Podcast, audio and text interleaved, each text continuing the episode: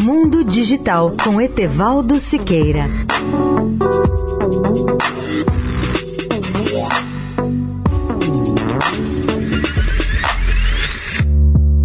Olá, ouvintes da Eldorado. O futuro do transporte urbano está nos carros e ônibus elétricos. Embora essa previsão já tenha sido feita há algumas décadas, parece que o Brasil está hoje muito mais próximo dessa solução.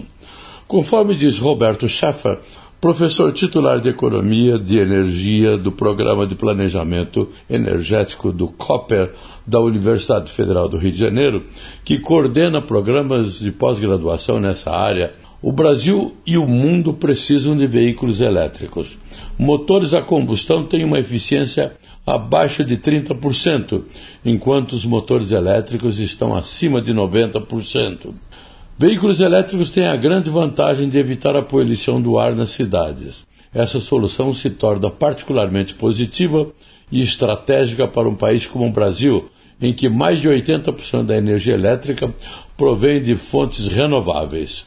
Mesmo que parte da energia elétrica ainda seja produzida com base em combustíveis fósseis, como carvão e óleo, os poluentes não alcançam as cidades, o que resulta em um impacto positivo para as pessoas e grande economia de recursos no sistema de saúde pública. Etevaldo Siqueira, especial para a Rádio Eldorado. Mundo Digital com Etevaldo Siqueira.